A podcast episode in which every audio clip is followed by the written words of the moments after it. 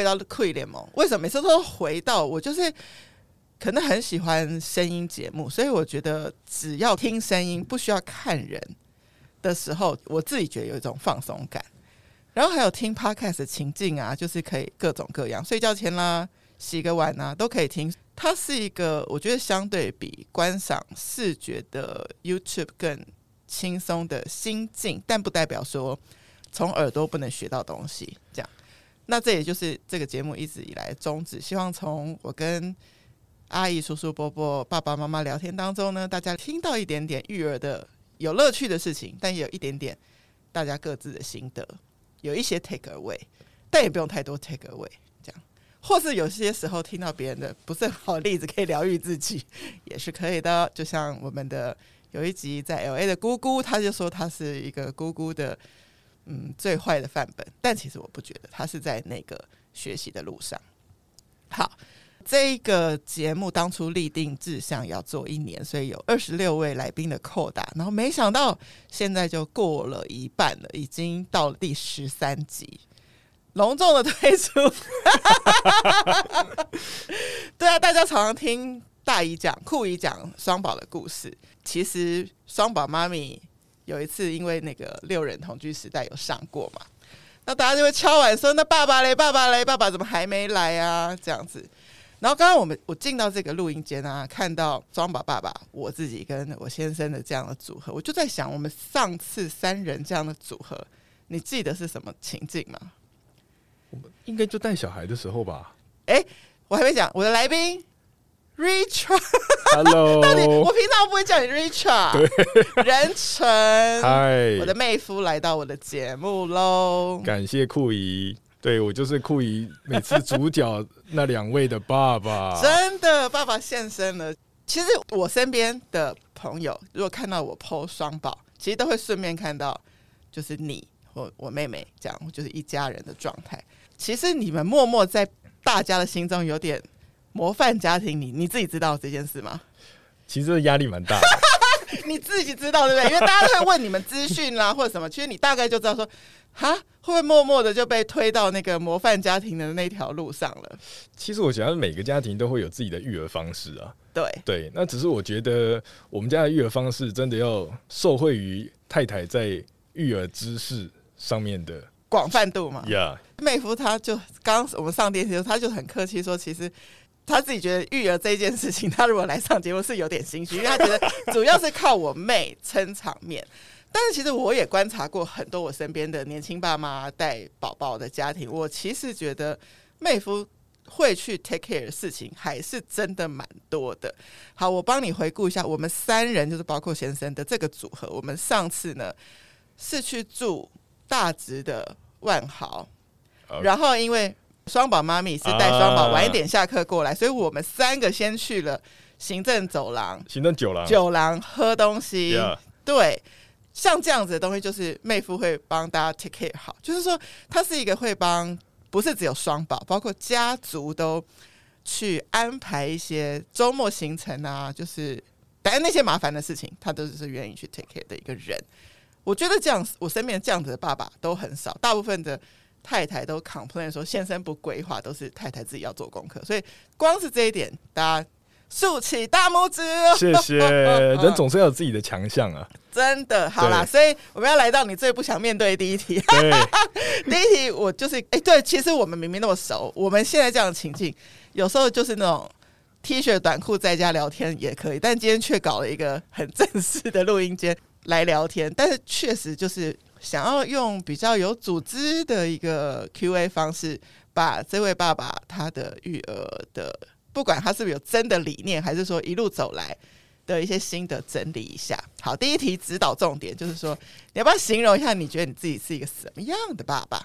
对，其实拿到这个访纲的时候，我看到第一题我就愣了很久。对，我要怎么去形容自己是一个什么样的一个爸爸？话说回来，我还是要来自于我的第一个想法，就是我是一个求生欲很强的爸爸。这是，来我来说明一下，是求生欲很强的先生吗？呃，不尽然。对，应该这么说。其实双宝来到了这个家庭，其实对这个家庭产生了很大的一个改变。嗯、那我想每个人家一定都一样。对，那我来说明一下为什么我是一个求生欲很强的爸爸。因为每个人对育儿这件概念呢，其实最主要的念头跟想法来自于自己的成长过程。没错，没错。双方两个人来自于不同的原生家庭，有不同的成长历程，所以一定在育儿上面会有不同的看法跟观点。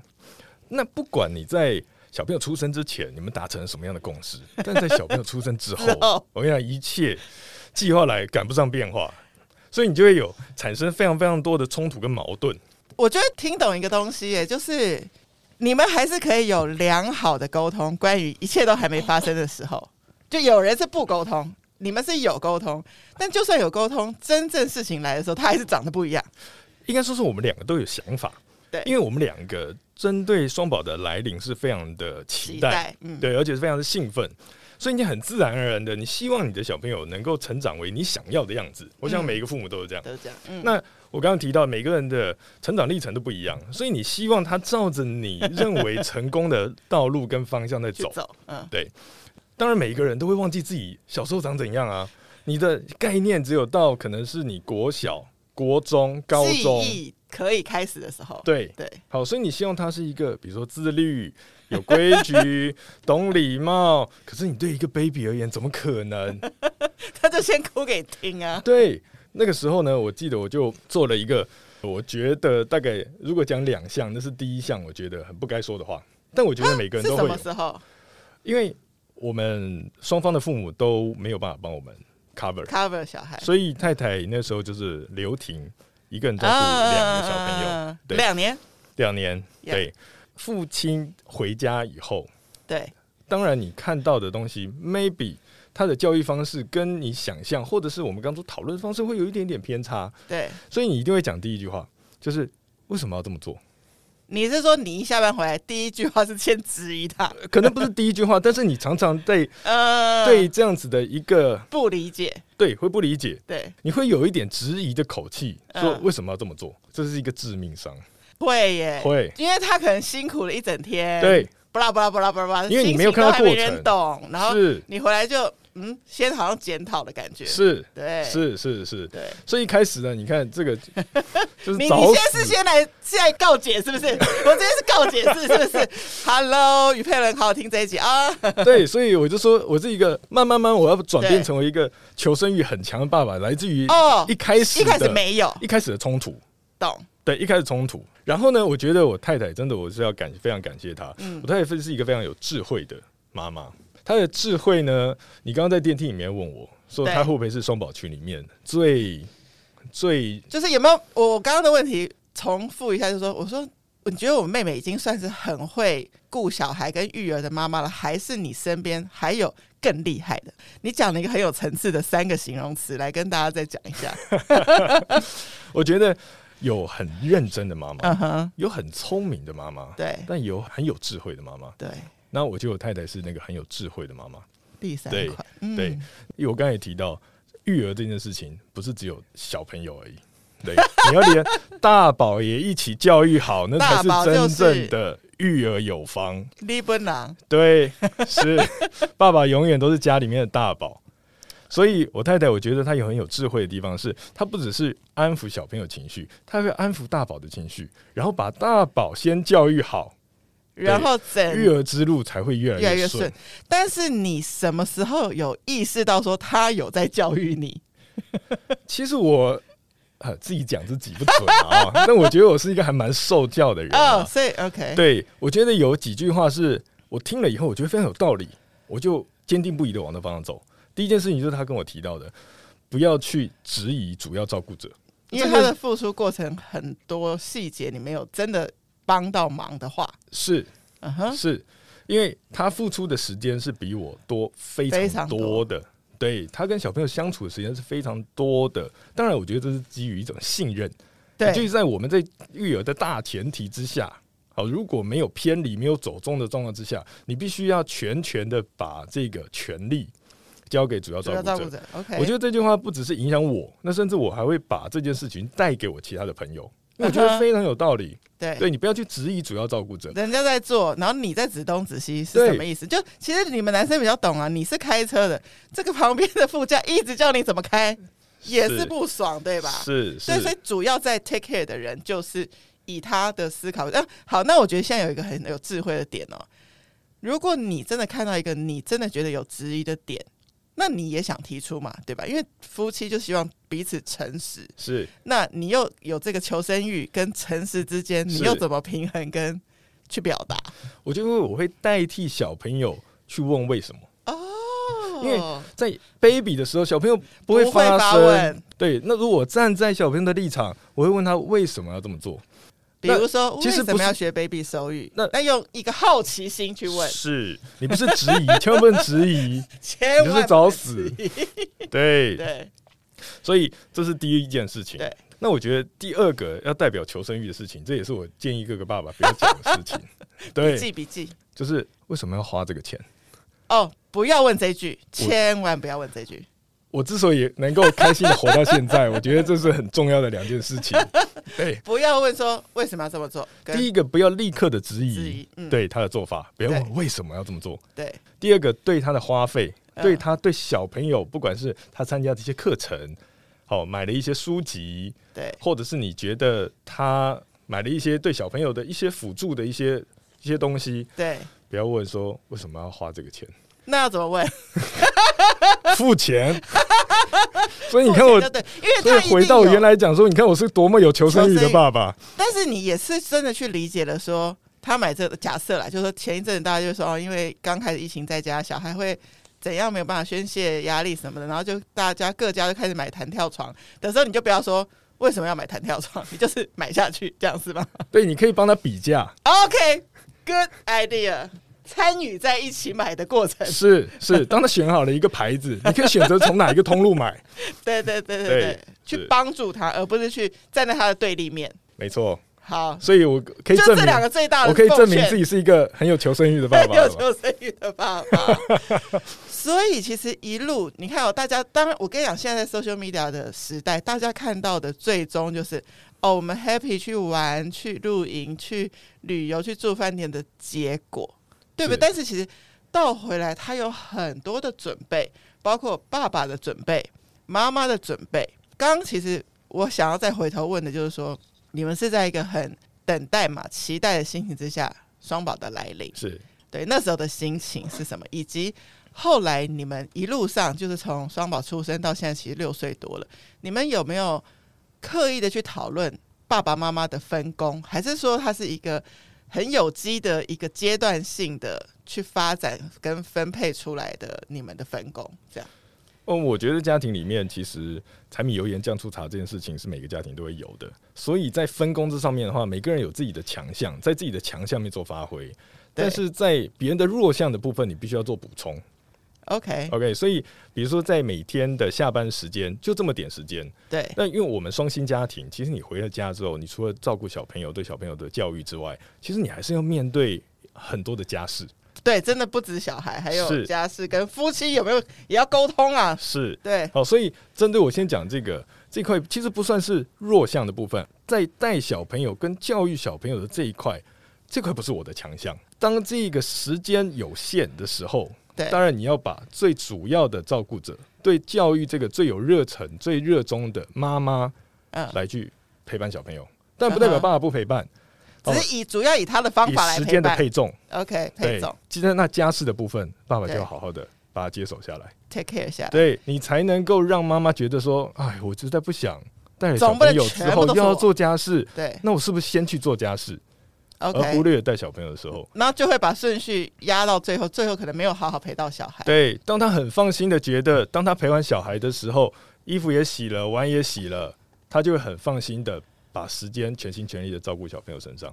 嗯，对，我觉得这个是在下班的时刻。那当然，在你强项的时刻，因为在我们家 对，在我们家的这个我跟太太相处里面，我是比较爱往外跑的那一个人。对。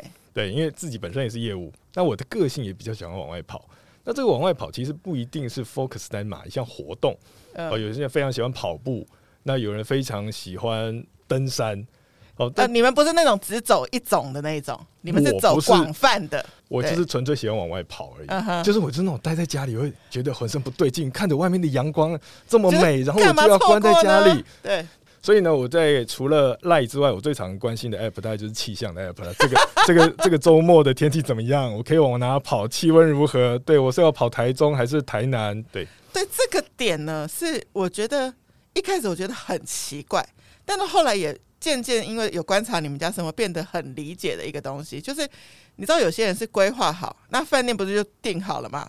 那你又不能退，所以就算你一个月前订了，比如说垦丁。结果当天就是下雨啊，你就定好，你就是得还是去。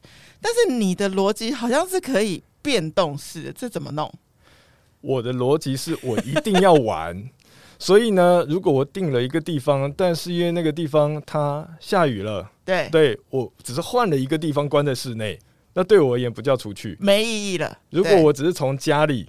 换到台中，哪怕是 Hoshinoya，我关在他的房间内，我也觉得没有意义了。就 no no。对，所以我往外跑。那往外跑，如何去避免这个不被天气所控？对，就是随时有非常多的备案。OK。那因为在我的清单里面，其实。因为我是比较喜欢有计划性的人，对对，所以我未来这一年我要去哪些地方，事实上已经在我脑袋里了。所以一年呢、欸，所以这只是有顺序的排列而已。对，所以我今天我本来我想去花莲，我想去宜兰，我想去台中，对，我想去苗栗。对我而言，我就是当你 A 地方不能去的时候，我要马上换到 B。对，所以你刚刚问方案很多，对，所以我必须。啊，我的订房像你刚刚讲的，我就一定要有可取消的订房。懂懂。对，所以我说为什么我常常关心天气？我说礼拜四、礼拜五，糟糕了，我要改为 B 方案了。我，我跟你讲，我身边最常在报气象，大概就是你跟家长也是我老公，因为他的工作是会被天气影响，所以他会看。那你是假期会被天气影响，所以你会看。所以我就根本就一个不用查天气人，我随时被人家报天气，就是你们两个。是是是。但确实，你有过很极大的，就是去改变计划。有没有一个例子？有，我改变计划的例子，应该其实每一个廉价我都会非常的挣扎。廉价是饭店其实也是最 rush 的时候，所以它可以排出来不可取消的房型其实非常少哦。对，所以在廉价的时候，我就必须要非常挣扎，我是不是在一个礼拜之前我就决定地点？你刚提到的是，呃，我记得在在在去年吧，还是前年？哦，反正 anyway，我本来有要去阿里山的计划，那纯粹也是因为我盯了天气，盯了盯了一个礼拜，发现阿里山要下雨，我就整个改成 B 计划，就跑去亲近骊山加上武陵农场，然后就是没下雨的，对，完全 follow 天气预报是 OK，对，因为我还有 C 计划是花莲啦，但我最后天哪，B 计划就够用了，当然也很可惜，因为我那时候订阿里山宾馆，你知道阿里山宾馆其实不便宜。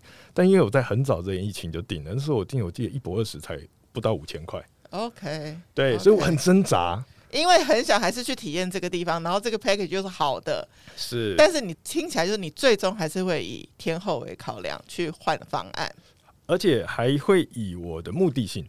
那比如说我们最近在爬小百岳，所以我的目的性也非常重要，这在于我爬这个小百岳的排序跟如何去用引导双宝去爱上这个活动。所以这个排序对我而言也很重要。对，这个也是大家常在 social media 上面 follow 到的，就是你们家感觉上，不管是出国啊，或是就是现在疫情不能出国，去把台湾再走透透。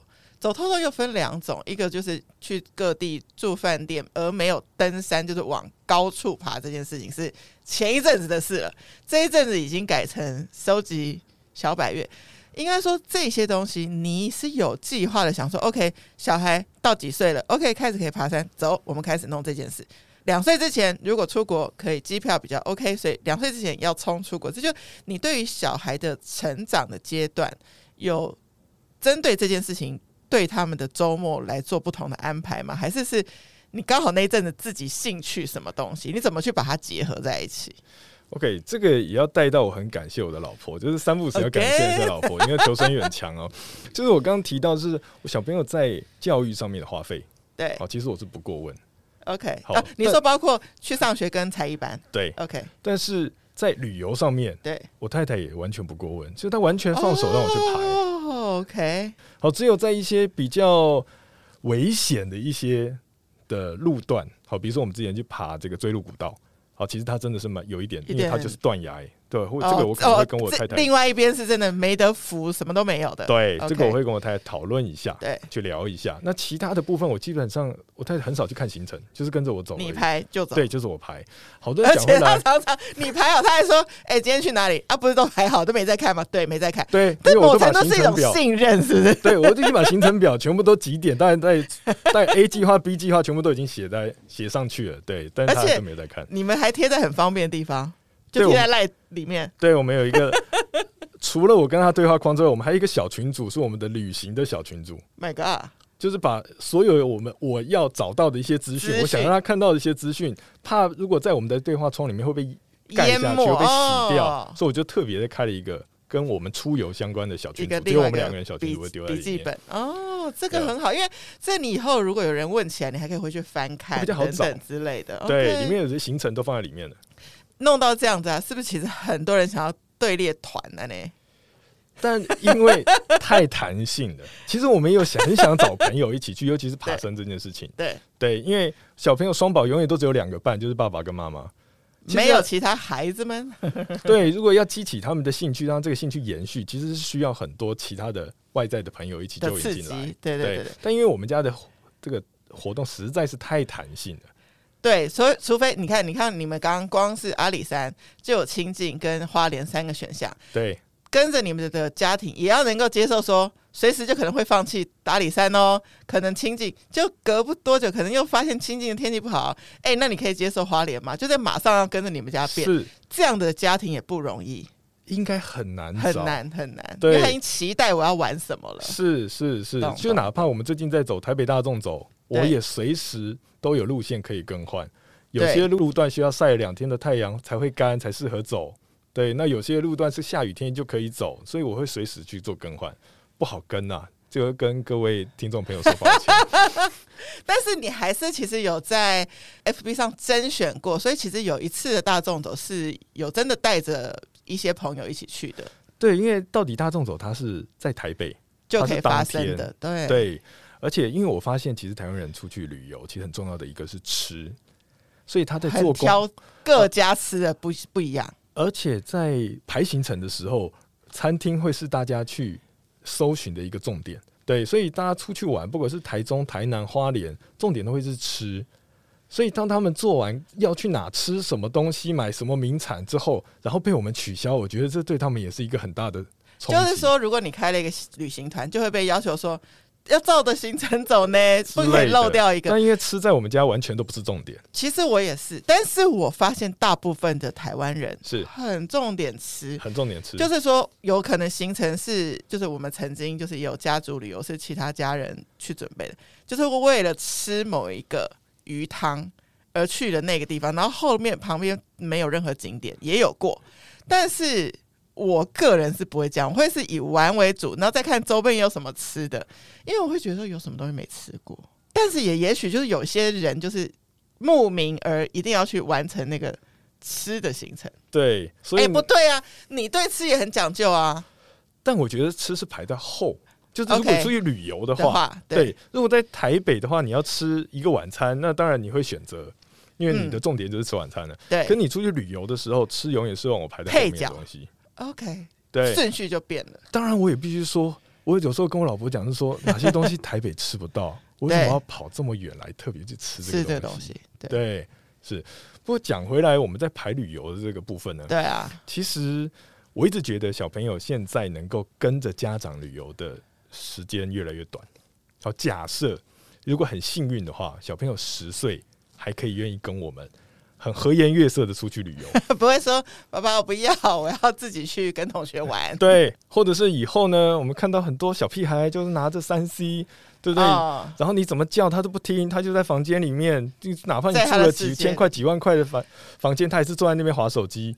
所以我一直觉得，大概在两三岁之前呢，其实我们都还是以自己家长的，的喜好喜好为主。OK，因为他没有什么特别的爱好嘛，对，甚至他也没有什么行动能力。我就是反正就是拎起来去哪里去哪，对，我就背着他 去。你还可以 enjoy 自己想去的地方。对，那大概在三四岁，他们应该有活动力之后呢，大概在小学低年级，maybe 在六七岁的时候，你还可以带着他去，让他有所选择，然后但是还是以你为主的为主对的旅程，对你不需要太去 care 他的心情，因为他只要能够往外跑就好了。对啊，他就是有出去都是开心的。对，对没错。对对好，但是到在七八岁到十岁之间呢，你可能慢慢的比重就要往他那边偏了，因为他可能就想去乐园，同学去过哪里他没去过，同才 会有一些 information，对，没错。所以呢，这段期间呢，你就慢慢慢慢的用他的角度去出发，去选择了，对，去选择一些他也想去的地方。懂懂，对。有时候再这样子回想起来，我就觉得哇，现在他们已经六岁了，六岁到十岁，我我一直把十岁当一个分界点，我只剩下四年了，四年一年五十二周，我只剩下两百多个周末嘞，哇，心里你是觉得很少的，但是有些家长觉得说哇，这要安排起来压力是很大的，但你却完全不觉得，你觉得你要好好把握这个，他还会跟他们两个还会跟着你爸妈的时期。多创造一些回忆，是我只剩下两百多个周末，可以开开心心的全家人一起出游。嗯，对，当然以后我也很开心，只是要看他们臭脸的事。青少年时期我们就 那不可控，不可控，真的不好说。是是是，所以你在这整个就是在安排所有这些东西的当中，你自己觉得最好玩的跟最挑战的分别是什么事情？我觉得疫情。对我们的旅行安排真的非常非常大的冲击。嗯、对，那当然对我而言，在他们出生之后，我就开始慢慢接触到航空里程跟饭店的一些点数计划，目的就是为了希望可以带他们有更好、更舒服的方式去，不要讲环游世界，但至少可以去世界各个地方去开眼界。对，对，但现在在 COVID 的状况之下，其实这个愿望。看起来没有那么好去实现，所以我们把它第一个取消的就是东京，对不对？对，其实，在他们那是几岁？三岁、岁、四岁的时候，四岁的时候，对，四岁的时候，其实那时候有安排一年年初去东京，然后年终的时候去德国跟意大利都没有去，好痛，真的好痛。因为我那时候安排还有另外一个重点，就是其实很多的饭店。它是在六岁之前，它基本上他小朋友他是不收费的，uh. 尤其是国际的国际连锁的品牌。呃，意思说你订房的时候只需要订双人房就好了，双人房小孩就是加怎么加都没差。对，因为你知道两人房跟四人房那个价钱是非常恐 差差价是非常恐怖的。结果因为一个 COVID，他们就六岁了，对他们就六岁了。Oh、My God！对你刚刚提到这件事情，就影响到我整个旅程的一个规划。那当然，慢慢慢慢，我们从二零年。好，开始转成国内，因为不能出国了嘛。对。二一年变成三级警戒，好，那一期期间对我又是一个冲击，对所以我的旅行方式要不断的改变。对。好，那到二一年呢，我觉得很幸运的，那个时候因为三级警戒，内用都没办法去，餐厅都不开。啊，到底还能去哪？对，但我还是受不了，我还是要出去啊！你知道，我那时候就只能偷偷的周末，然后开着车，然后请早上请太太先准备好餐盒，我们就在车上吃。因为你、欸、因为你自己，你们家很像泡泡旅行，在你们家的车子里。对对 对，所以那个时候呢，我记得我那时候开到东澳这个粉鸟林的那个地方，看着海，在在车在车上吃餐盒。但那时候小朋友其实你知道还是会掉，就掉在车上。哦，你说食物？一定的、啊，一定在在安全座椅上面拿着餐盒吃，一定的，一定会掉在车上。所以那时候我就看到前面的一台 T 六，就福斯 T 六的露营车，那有一个桌板在车上吃饭，我就觉得哇，好羡慕哦。所以那个时候我就接触了露营车，所以你其实蹦出 idea 都是因为某个东西挚爱难行了，我转个弯是，但我还是要出门。对那我在想说，我可以在车上吃饭，那时候我可以在车上住，不是更棒吗？对，对我根本就不受限。做了这件事情。对，因为那时候你也不知道三级警戒会维持多久，真的。对，所以一切都是一个未知。但接触了露营车之后，后来因为露营车，你就不会想开到露营地，你也觉得我都已经在都有露营车，我当然要去一个。没有饭店的地方，我何必开露营车去住饭店呢？我要住在车上，我就要一个完全没有饭店的地方。所以那时候我开到合欢山，所以也就从那个时候呢，我发现，哎、欸，其实小朋友对山不排斥。哦，这是连续剧哎，就是因为 COVID 不能出国，开始玩国内，因为国内连下车都不能下车，开始开车，发现露营车。对，露营车开到了山上之后，发现了。开始要玩小百岳这件事，是是是从那个时候带他们去，哦欸、我其实都不知道是有这个阶段性的，因为我们都在玩啊，对啊，都没有好好的解释这个部分。对，所以那个时候带他去爬了合欢山主峰，对，就觉得啊，其实他们不排斥，那太好了。对对，那我就要换一个方式带他们去了解台湾的美。对对，所以那个时候。爬山这件事情对我而言就是一个新的方向，但是对小朋友而言，天天爬山是一个非常闷的事情，因为他的东西是重复，就走路走路这样。其实对大人也很闷啊，就常常大人说你爬山，你天，我现在给你一张照片，你分得出来这是哪一座山吗？山都长一样一样，山进去都一样，是除了牌子 OK。对，所以对他们而言，小朋友其实在搜集这件事情对他们就相对重要。好，所以那时候我就选择了哦，那我要去挑战小百岳。那小百岳这件东西对他们也是有编号的，是有次序的，有闯关的感觉，是是有闯关的感觉，还有奖励的。哦，就像我我去了解他们学校老师怎么去带他们。哦，你可能是用贴纸换星星，星星换礼物，这对小朋友就是一个引导。对，对所以我就选择小百月。对，那小百月当然你就要有计划。对，这个计划呢，来自于小百月不是。都在同一个县市，不是都难度都一样，对，对，所以你要把一百座的小百岳全部都了解透彻之后，你才能够去排路线。因为你一开始就排一个很艰困的，对他们而言，第一座完毕就没有第二座。爸爸，我第二次不要去了。可是你第一次有真的刻意让他们觉得是轻松愉快？我不会是第一次轻松愉快。其实我后来的心得是，对我而言，我一百座是要完成的。好，所以每一个关卡其实对每个人一样，都是有一个整数关卡。所以十十，所以很多人就觉得我到二十就可以了，我到四十就可以了。对对，所以我会在排这个行程跟次序的时候呢，我会在开头的部分会轻松，中间会有点困难，到尾数的时候会再轻松，甚至一举突破。我不会，我尽量不要让它停在那个十，不要说。一很简单，然后十最难，然后难完之后我就说我已经小毕业了，你不要让他小毕业，对，你要让他，说不定你有一次是直接让他爬到十十一这样子啊。是，所以有有 如果有一个旅程是我要一次爬五座，假设我今天从二十八，对，我要爬五座的时候，对。对，一定会是二八二九会难一点，或者是呃三十会轻松一点，我要让他一举突破，然后直接冲到三十二。OK，然后三十说小欢呼一下，可是马上又再收集两个。对，目前为了要收集小百岳，因为我自己是对小白月没概念，那也许有些家长知道，或是有 follow 什么手册之类的。从你开始要计划小白月，你就已经是在第一时间看好说它分布在台湾的哪些地方了。所以它最近最远，你是会交错的排还是怎么样？当然，我觉得爬小白月对台北而言是比较辛苦的，因为其实。北部的山都相对亲民，哦，因为我不知道是因为预算的关系还是怎么样，在台北的很多的小百岳，其实它的步道就直接给你铺到山顶去了，所以可以走的很轻松，就到山顶攻顶了。是而且交通也比较方便，你甚至开车开就可以开到小百岳隔壁了，这个三角点隔壁了。对，OK。但在中南部的就相对跟东部的会相对辛苦一点，因为它会相对的比较比较荒一点。我刚刚提到在台北要爬这小百岳。除了这个时间之外，你还有很高的预算，因为你会往南部跑非常多次，要去排交通费，要排时间跟住宿。住宿那还好，住宿是我的强项，所以我是可以克服这一块。但在时间跟次序上面的话，就真的要好好的。因为我讲一个一年就五十二周嘛，你你有规划说小百岳要多久完成吗？明年底。那从头到明年底是多久？两年又三个月。两年又三个月是一百座，一百座。那你现在在超前进度了，还是有点 behind？现在 有点被 COVID 打乱呢。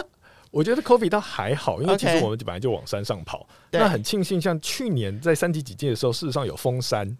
OK，对他连步道都不让人家进去。哦，那时候有停滞到。是是是。那现在共存的状态之下，我觉得是不影响的。那纯粹是因为，像我太太最近她有一些课程。他他不能出发，对，他要进修。那我认为这件事情是比爬小百岳还要再更重要的一件事情。对对，所以在爬小百岳的进度是稍微有点停，但是体能锻炼这件事情不能停。所以在这两个月我太太上课的这个情况之下，因为我们不能出去住宿，所以我就当天我就去走台北大众走。但是你们有留着小百月的就闯关记录是留着等妈妈的，对吗？是是，所以你们还是想要是四个人一起完成，所以你的训练就是做一些别的，是这样吗？是是是，哦，对。那在小百月的路上，我刚刚提到，光靠这个数字是不够的。OK，对，因为数字对小朋友而言，你没有一个实体的奖励。你对他说啊，四十个要欢呼一下，对他而言是，那我可不可以不要四十一个了？啊、对对，所以呢，在你要有很多意向，让他可以看到实体的东西。所以我们家有去买一个小百月的海报。那这个海报呢，有把台湾的这个当然是网友做的，那他很公开的把它放在网络上，所以在网络上抓得到。那你就自己把那个小百叶海报输出之后，我就把它贴在客厅。当他每一个攻下一座山的时候，我就给他一张贴纸，让他知道贴上去，贴上去，让他亲手贴上去。OK，那再来，也就是让他知道台湾的这个地形地理分布，哪里还有几个这样子，呃，让他知道有概念。今天这座山是在高雄，对，今天这座山是台中，对，不然他上了车到了地点，爬完山下山，他不知道自己在哪里，所以让他有个概念。哎，这个你这样讲，我倒是记得，如果刚好他们爬完山的周末的结束。如果我跟他们碰面，他们可以说得出那个山，然后是在哪一个县市，是是，有概念的。是，哦、那再来就是我会给每十个给他一个徽章，小百月徽章。每爬完十座山，我就会帮他把这个徽章别在他的背包上。所以他现在背包上有四这个徽章，代表他已经爬了四十座。他自己也知道，然后哥哥妹妹都个别都有。对，而且如果在山上的时候，其实我觉得山友真的是非常友善的一群人。嗯、哦，所以我觉得，尤其是山友看到小朋友在爬山的时候，他们都会觉得呃很惊讶、很鼓励。对，那我觉得小朋友自然而然他就会有一种被鼓励的感觉，甚至有一种虚荣感。我记得没错的话，起初的几座山，还是说那时候还不是百越，就你带他们去爬山的时候，你也会设计那种什么，比如说观察昆虫啦，是什么之类，然后或者是说妹妹很爱吃水果嘛，你就会说哦，到了某一个高度，我们就开始。小野餐呢、啊，就是一开始他们可能体力还没锻炼上来的时候，比较容易累啦什么的，你还是要用一些方法鼓励他完成。是，那是我觉得小孩的成就感也来自每一个完成。是，没错，是不是就更有自信？结果跟过程，我觉得都相对的重要。重要。你觉得可以分出什么里程碑吧？因为我自己就是当然只是从很外围这样子看照片，我就我就想，哇，开始可以爬绳索了。就是拿手套了，是，就是好像他们其实，在登山这件事情上面，还是有一些明确的一个 milestone，有进步的一个状态，大概会分成哪些？爬山不外乎就是它的距离。跟他的爬升。哦，OK，距离当然这个这两个都牵扯到肌耐力的部分，对。对，所以我刚刚讲我排路线的时候，你也不能不断的 hard push hard push，就是长长的长的长的，对，他真的就会久了以后他就会累累了，他不只是身体累，他心累了。嗯哼，在距离跟爬升的这一块的话，你就要去拿捏，你有可能有的是轻松的，有的是困难的，对。那在每次出去的旅程，我不会连续两天让他去爬累的。或者是我当我那一天有累的时候，我晚上一定要让他有一个开心的行程，不管是吃的还是去玩的，你要立刻用这件事情，萤火晚会都好之类的，立刻用这件事情去冲淡他白天爬山的辛苦。真的是，哎、欸，你是做那个活动计划的呀？这倒让我 recall 回你今天刚我们进录音间，你有讲的，就是说每个人来自不同的童年，会对于育儿有不同的想法。你回想你自己的小时候，你是蛮常被带出去玩的这种状态吗？就是如果做你自己的童年跟双宝童年的比对，你你还记得多少？当然，我们每个人对自己童年的回忆不会到六岁的时候。嗯，但我父母其实是非常爱旅游的。那我觉得这旅游的是一种基因呢、啊，所以我会这么爱出去玩，绝对来自于我父母的教育方式。那我父母当然他也是用很开明的方式来去教育我们，但是不免俗，台湾上一代的父母都还是会带了一股威严感。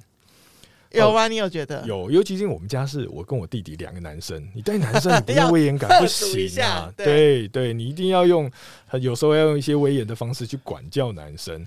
但在我自己带小孩的状况之下，我尽量能够避免这样的状况，因为我太太也给我一个很重要的观念，就是男生跟女生要用一样的方式去教育，你不可以让他觉得偏心，你不可以觉得说男生就用凶的、用打的，然后女生的就很温柔的用讲的。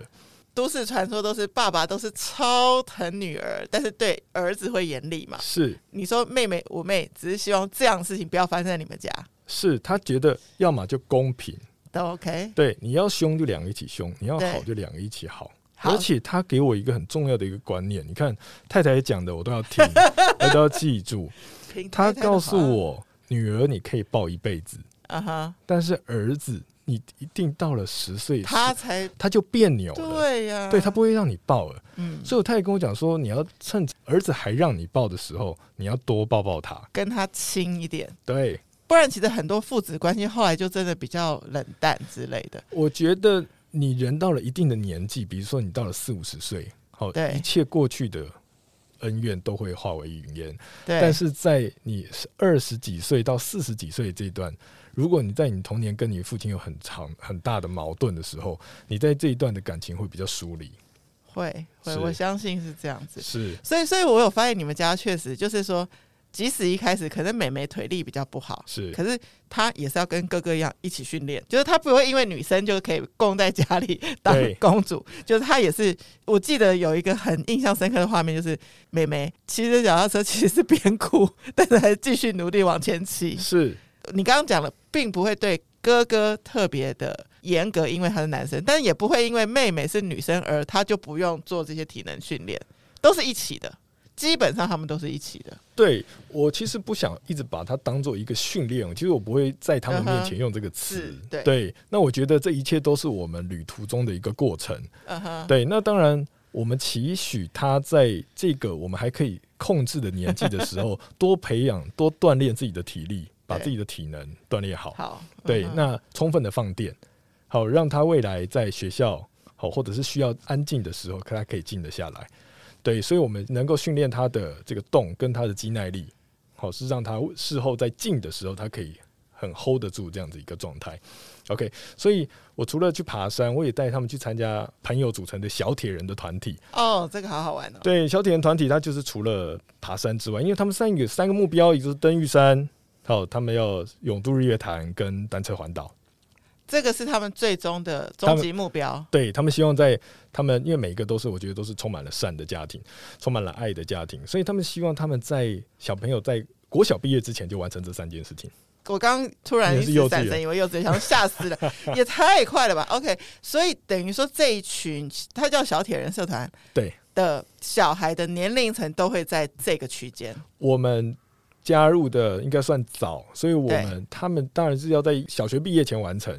OK，哦，所以在体能比较强的时间，大部分都还是在四五年级的那个时候最高峰。对对那我们现在是加入比较早，那当然我们是去了解一下里面的一些氛围，跟这些家长去多认识。所以我说我们现在还在进入的一个初期。哦，所以其实双宝在这个群体里头年龄偏小，小。所以难怪他们有时候会说，其实骑车的时候，妹妹会说她骑在比较后面，因为根本就是全部人都是比她更有经验的人。是，但是我也提到说，其实这种体能比较辛苦的这个，除了爸妈的刺激之外，他们需要同才的刺激。没错，没错。对，所以我觉得小朋友呢，其实，在你没有看到的那个画面中，其实他都有一个不服输的心。没错。所以有时候你不需要由你去 push 他，当他们加入这样的团体之后，他自己就会 push 自己。没错，没错。是，所以如果你带着两个小朋友去骑车，你是不会让他骑到哭的，或是当他哭的时候，你就已经会停了。对对，是他要求你停，但是在这个在这个团体里面是，是他是不想输，他自己都想把这件事情完成，他是哭着不是累，他是哭着他自己输。OK，其实其实你知道，如果我回想起更小一点的时候，你们还是有把他们做。才艺上分开，就是符合他们自己的意愿，就是像妹妹有去上芭蕾，这时候哥哥可能就上别的。所以你知道，我回想起妹妹那个娇滴滴在上芭蕾花拳绣腿的样子，是跟我这样好像跨了一个时空，然后她可以这样子跟着比较大的哥哥姐姐骑脚踏车，其实我内心是很感动的。是，然后加上再有一次是我们六个人去台中玩，我们有去骑脚踏车，是是是，很明显的就是哥哥是体能已经很好了。男女还是有在很前面，对。那妹妹甚至连平衡都还有一点点需要抓回来，抓回来。所以我跟她妈妈，我们三个女生就压后陪妹妹。我觉得很棒的事情是，妹妹有一个心智就被锻炼出来，就是她后面没关系，是，但她完成了，没错。然后他也不会跟哥哥比较，是，所以你们应该教育他们都没有觉得说你不会把他们两个放在一起比较，但是会让他们一起去去体验这个体验。对，我觉得不单是男女本质的不同，对，没有让他知道每一个人他本来他的发展就不同，不同，对，对他的天性、他的天分就本来就在不同的地方。但是你不管怎么样，你我不是让你怕输，输没有关系，怎么去面对？对，你怎么去面对输这件事情，其实也是一个很重要的一件事情。然后你想尽你的能力去把它完成，大家都会陪伴着你。对。对，所以当我们其实看到小孩子这样，像有一个状态是你跟我先生带着双宝去爬山，那我当然又没有参加。我跟你讲，爬山是我弱项。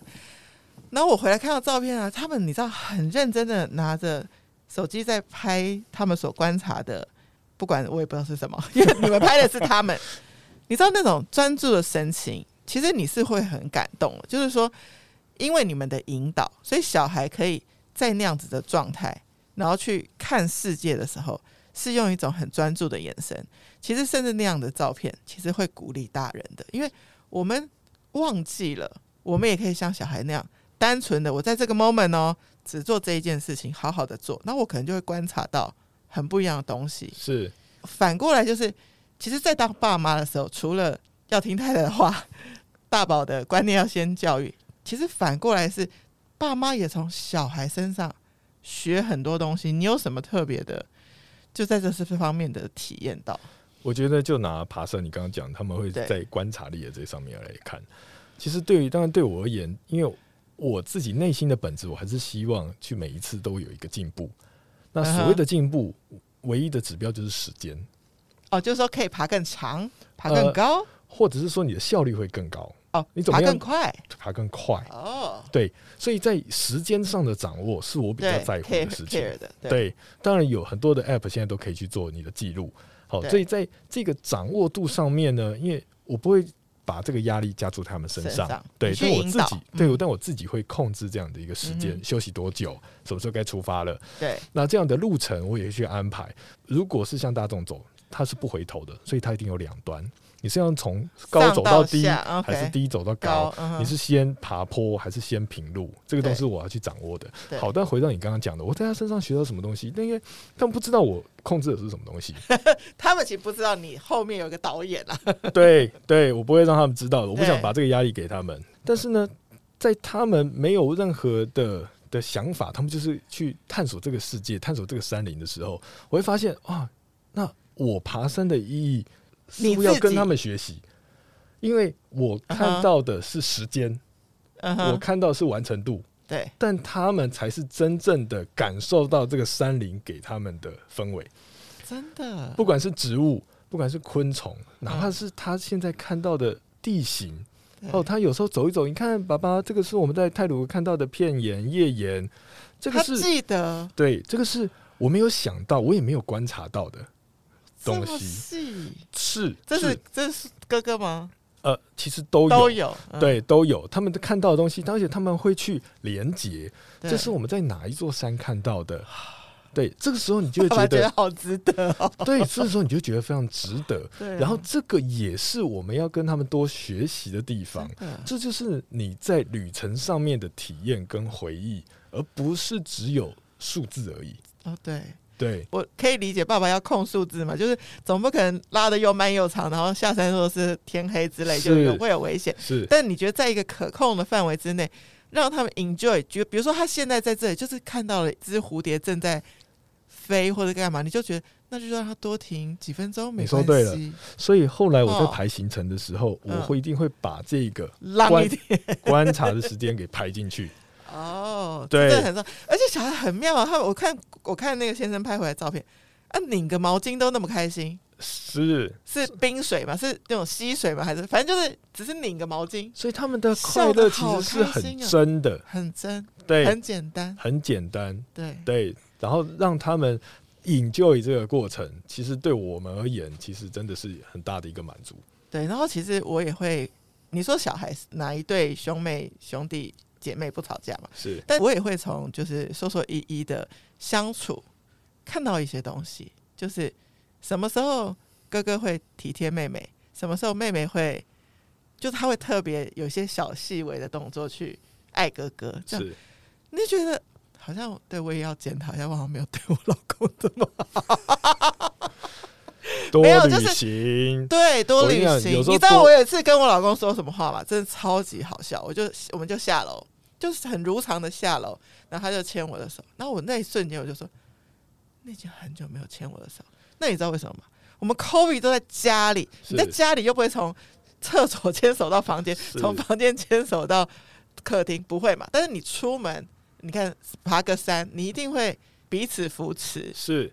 对，因为你在家里是很熟悉的环境，你在熟悉的环境下，你就会用你很熟悉的模式去对待你的每一天。人模式，对，你在外面会有很多的刺激，有很多是你需要去立刻做决定的事情。对对，所以你在外面的话，其实你会更有更多的时间去聊天，更有时间去讨论。那为什么我也喜欢带他们去爬山？因为我觉得爬山相对于其他的运动，我觉得很其他的运动很多都是你必须得做自己的。好，比如说骑单车。你也没有办法两个人就并肩在路上一起骑，哦，就是你骑前面，我骑后面。那这一整段运动的时间，事实上你是没有交流的。但是爬山可以，但是爬山可以，你一面爬山，你就在一面聊天。然后他看到什么东西，他叫你来看，而且你还走不掉，你爬两个小时就要聊两个小时。对，你打篮球可以聊天吗？欸、我老公去他有跟你们聊天吗？有啊，你打羽球、你踢足球都没办法聊天啊。没错没错，就像看电影，超级不用聊天的。是，我觉得看电影根本就是可以一个人做的事，因为没有办法交流。很多的运动都是没有办法在运动的同时交流，所以为什么那么多人喜欢打麻将跟打高尔夫球？可以聊天。对，他是在这个时间，他们是在交流，是在聊天。我觉得爬山对亲子活动而言，其实很重要的一点就是在聊天。那我真的要克，因为其实你们力邀我很多次，但是我个人觉得我的体能是在平面呐、啊。我就是你知道，从自从二零零七年去过伦敦，我对于从一个点走到另外一个点走多远，我可以走一整天。但我只要对于爬升，就是会有。就心肺上会有负担的感觉，所以我觉得你没有跟我爬过山，我觉得害怕。我会安排适合你的地形，麻烦就是要报名那个最轻省的部分。你放心，对对，因为其实因我觉得心态上是这样，我也去参加过，就是公司的团建，就是你觉得爬山这一项，我就是不会勾起来报名，就是我不想要拖累大家。是，对，因为你当最后一个，然后别人要。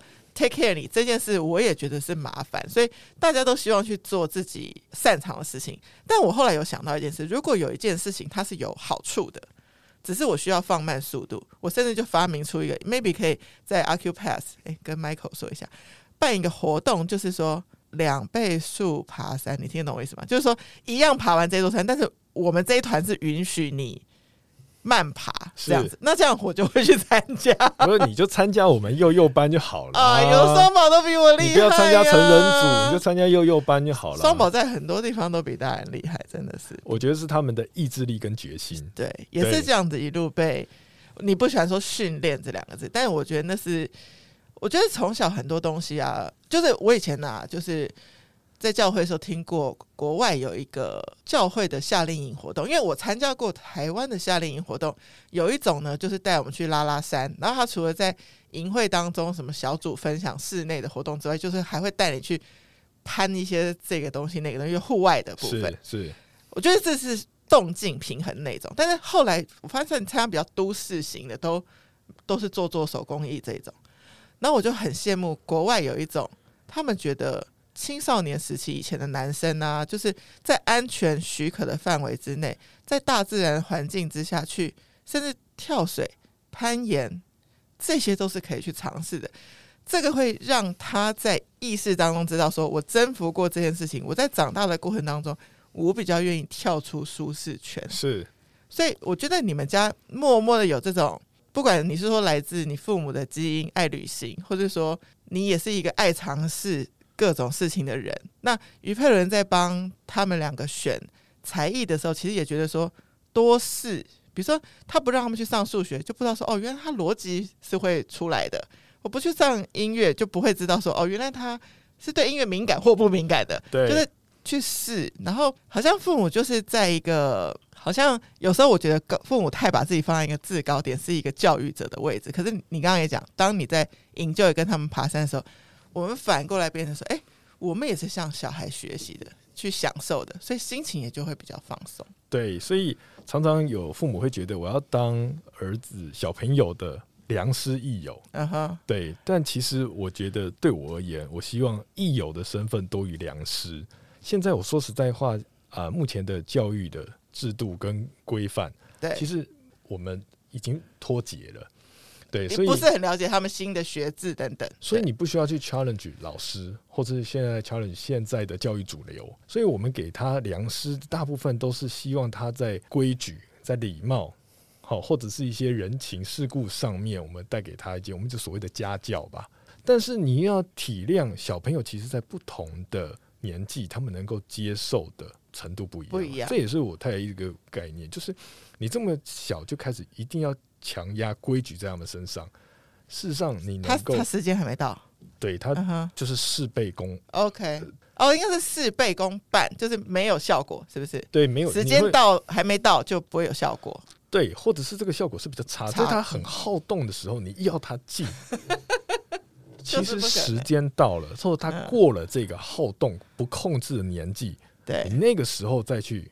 你你现在当然不完全不是完全不不引导他，而是不要用处罚的方式去对他，让他对一些事情会产生就是厌恶感也不好，然后也拉远你跟他的距离。对，所以这个时候就是当益友，懂。所以每一个阶段你的角色是不一样的。对对，那我觉得现在他们在这个好动的阶段，我觉得益友的成分陪他们动，对，就是陪他们动，带着他们动。对对，那当然辛苦会是妈妈，因为不是每个妈妈都爱动。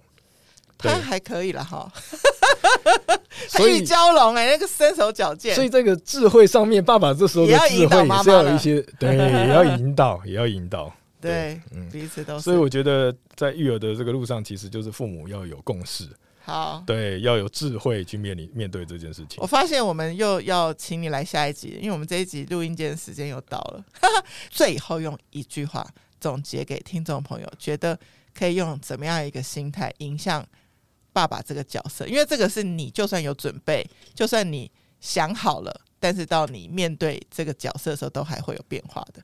那你可以给他们一句什么样的一句话？一句话，我当初没有蕊到这个哦。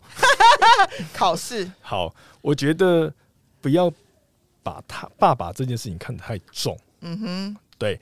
事实上呢，你会建构这样子一个家庭，第一件事情就是。出现了你爱的一个伴侣，所以永远把伴侣摆在第一。哦，不要把爸爸这件事情当然太重，看得比伴侣还重。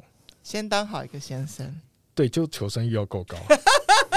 又回到我们刚开始说的。所以呢，像我跟我跟小朋友讲，我们爸爸骂你的原因，处罚你的原因只有一个。其实他们都都知道，知道，就是因为你把我温柔婉约的太太变成恰北北了。OK，你不喜欢是有这个东西，是是是是，所以呢，要以伴侣的角色为主。好啦，今天就是一个很精彩的对谈，然后那希望听众里面的，就是你知道我有各国听众，各国听众的爸爸们呢，可以听听这一集，参考一下这样子的一个心态。不一定你计划的东西是旅行或小白月，可以是有你们家风格的一个共属于你们全家的回忆的童年计划给你的小孩，然后记得多多拍照或是录影记录下来，因为这都会是他们成长之后觉得很美的回忆。就像我们的年代，可能那时候不是很流行拍照啊、录影，所以我们现在可以看到小时候的童年的照片相对比较少，所以我我都会很希望说在。身边的宝宝们，他们每个可爱的时刻，我们都可以把它拍照记录下来。你们也继续记录你们家百月的这件事情跟旅行，然后也期待你们百月收集到一百的那一天，然后你又会迸发出一个新的 idea，这样子。一百那一天一定会邀请你来，我们已经决定好是一个很很简单的山，就是可以邀请很多人来的。哦，大家一起对庆祝一百，是是是。好，大家可以来报名喽。OK，我们酷艺联盟，下次见，拜拜，拜拜。